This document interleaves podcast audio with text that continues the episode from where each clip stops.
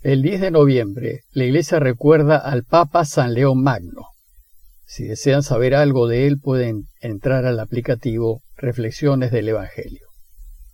Y el jueves de la 32 segunda semana del tiempo ordinario, el Evangelio que toque es el de Lucas 17, 20 al 25. En aquel tiempo, a unos fariseos que le preguntaban cuándo iba a llegar el reino de Dios, Jesús les contestó, el reino de Dios no vendrá espectacularmente, ni anunciará que está aquí o está allí. Porque miren, el reino de Dios está dentro de ustedes. Dijo a sus discípulos, llegará un tiempo en que desearán vivir un día con el Hijo del Hombre y no podrán. Si les dicen que está aquí o está allí, no se vayan detrás. Como el fulgor del relámpago brilla de un horizonte a otro, Así será el Hijo del Hombre en su día. Pero antes tiene que padecer mucho y ser reprobado por esta generación.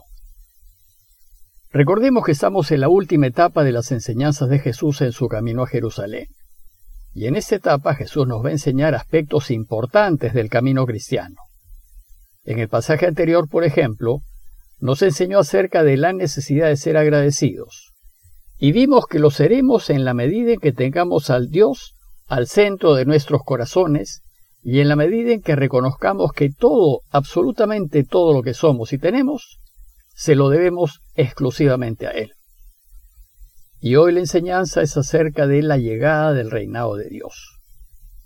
Como sabemos, lo que apasionó a Jesús fue su Padre, al que amó con todo su corazón, con toda su alma y con todas sus fuerzas. Y como lo natural es que deseemos complacer en todo lo posible a la persona que amamos, esto fue lo que hizo Jesús. Él tuvo claro que el gran deseo de su Padre es reinar en este mundo para convertirlo en ese paraíso que soñó para nosotros desde los inicios. Convertirlo en un mundo libre de guerras y discordias, en un mundo en donde reine la paz y la justicia, en donde no haya hambre ni enfermedad, y en donde todos vivamos plenamente satisfechos y felices. Y como Jesús quiso hondamente hacer la voluntad de su Padre, entonces su tarea durante su vida fue procurar que reine. Su vida entera la dedicó a anunciar la llegada del reinado de Dios y a enseñarnos cómo tenemos que vivir para que su Padre pueda reinar. Para ello recorrió todos los pueblos de Galilea con el objetivo de llegar a Jerusalén para hacer lo mismo allá. Pero además en su lucha contra el mal y en sus milagros y curaciones, nos fue demostrando que efectivamente el Padre ya está reinando. Bueno, pues fue tal el empeño de Jesús por anunciar la inminencia del reinado de su Padre, que los judíos querían saber cuándo sucedería eso. Y la enseñanza de hoy empieza en respuesta a unos fariseos que le preguntaban cuándo iba a llegar el reino de Dios. En la mente de los judíos de su época estaba la idea de que en un día preciso y en una hora concreta se abrirán los cielos, y en una gran puesta en escena llegará Dios con todo su ejército celestial a la ciudad de Jerusalén e impondrá su reinado sobre todos los hombres. Pues ahora los fariseos querían saber cuándo sería esa fecha. Entonces Jesús va a enseñarles que sin duda su Padre llegará a reinar, pero que no lo hará de la manera como ellos pensaban. Más bien les enseñará, como dice el texto, que el reino no vendrá espectacularmente, ni anunciará que está aquí o está allí. Pero además les dice que el reinado de Dios va llegando poco a poco, porque miren, les dice, el reino de Dios está dentro de ustedes. Esta es una enseñanza muy importante por tres motivos. Primero, porque nos dice que Dios no es un showman y su reinado no será un espectáculo ni ninguna puesta en escena. Ni habrá luces de colores, ni masas gritando, ni nada que sea llamativo. Su reinado va llegando discretamente y con sencillez en el corazón de cada uno. Y ya está aquí, para quienes lo acojan. Segundo, porque nos enseña que su reinado no es materialmente visible ni sensible, como podría ser el imponente ejército de un imperio poderoso. su reinado es de tal manera discreto y sencillo que no se puede decir que está aquí o está allá.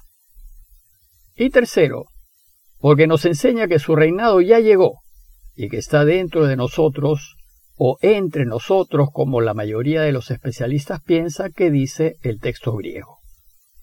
El hecho es que ya está aquí, en nuestros corazones o entre nosotros, a manera de una semilla que Dios siembra en lo hondo de nuestro ser y en el corazón de su iglesia. Nosotros los que elegimos seguir el camino de Jesús, llevamos ya en nuestros corazones las semillas del reinado de Dios. Y el reinado de Dios crecerá si nosotros hacemos germinar la semilla de su reino. Si lo hacemos, su reinado empezará a crecer, contagiará nuestro entorno y se extenderá al mundo entero. Jesús pues nos enseña que es posible que Dios reine y es posible que el mundo se transforme totalmente, pero depende de nosotros. Depende de que vivamos como Él nos enseña. Si vivimos la vida eligiendo y haciendo lo que Él quiere, entonces haremos que su reinado crezca y se implante en el mundo. Si elegimos siempre lo correcto, lo justo, lo noble, lo bueno, lo verdadero, entonces lo estaremos ayudando a reinar.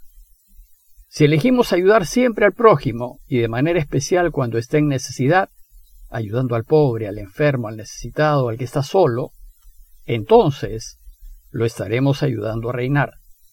Si elegimos perdonar, dar una mano y servir, de modo que todos vivan dignamente, entonces lo estaremos ayudando a reinar.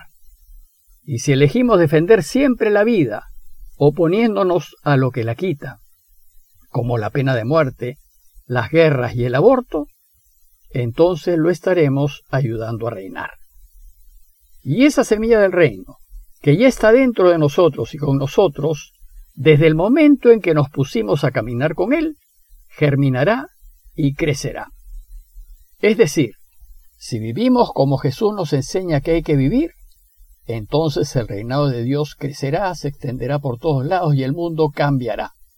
Por tanto, no hay que buscar el reinado de Dios fuera, más bien hay que buscar que se desarrolle en nuestro interior y que se haga visible en nuestras obras y en la manera como vivimos para que el mundo lo sepa, y así sepa que en efecto Dios ha llegado a reinar.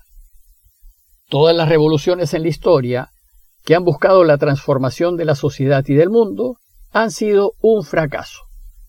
Y esto se ha debido a que los corazones no cambiaron. Como los nuevos dirigentes siguieron siendo egoístas y corruptos, la sociedad terminó siendo la misma que la que quisieron eliminar, pero con otra fachada con otros colores, con otra forma exterior. La verdadera revolución sucederá solo cuando cambiemos nuestro corazón, cuando nos propongamos a poner en práctica sus enseñanzas y a vivir como Él quiere que vivamos. Si le permitimos a Dios reinar en nuestro corazón, entonces el mundo verdaderamente cambiará. Luego lo que nos toca es poner manos a la obra y empezar a vivir cristianamente. Finalmente, si el reino de Dios ya está presente y activo en los hijos de la luz, ahora solo queda esperar el día del Hijo del Hombre para que Dios complete su reinado. Es decir, esperar el día de su segunda venida, que será como la cereza del pastel.